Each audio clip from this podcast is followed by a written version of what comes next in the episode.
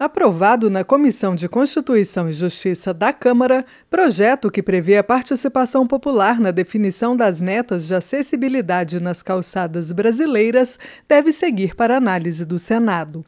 Pela proposta do deputado Felipe Carreiras, do PSB pernambucano, a participação da sociedade deve ocorrer por meio de audiências públicas. Relator do texto na CCJ, o deputado Duarte Júnior, do PSB do Maranhão, acredita que ouvir a população é fundamental para a construção de boas políticas públicas. Quando há uma participação popular, as decisões elas são tomadas de forma mais segura, são decisões mais acertadas. E é muito importante que a gente perceba que esse, eh, essas pessoas, e eu me refiro pessoas com deficiência, e aí a gente tem pelo menos é, um terço da população brasileira tem algum tipo de deficiência, esses números têm aumentado. Então nós precisamos pensar a cidade é, observando o passado, atento ao presente, mas com uma visão ao futuro, com metas de curto, médio e longo prazo. Duarte Júnior ressalta que, ao contrário do que possa parecer, a acessibilidade é importante para todos,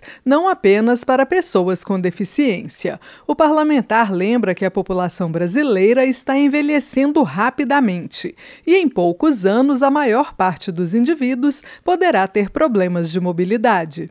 De acordo com o último censo do Instituto Brasileiro de Geografia e Estatística, realizado em 2022, pessoas com mais de 65 anos já representam 10,9% dos brasileiros. Há 14 anos, esse grupo não passava de 7,5% da população.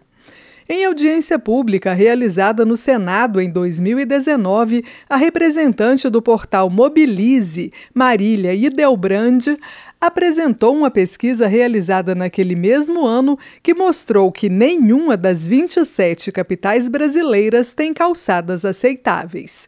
Em uma escala de 0 a 10, a nota razoável seria 8, segundo a arquiteta. Nem mesmo São Paulo, que ficou com a melhor classificação, alcançou essa média. Recebeu uma nota 7.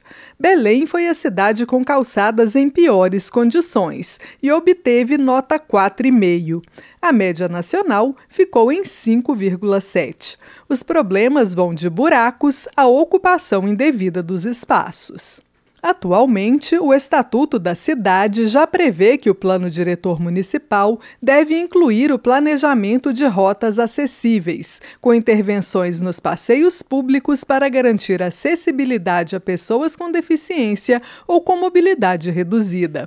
No entanto, a lei não prevê participação popular nem metas definidas. Da Rádio Câmara de Brasília, Maria Neves.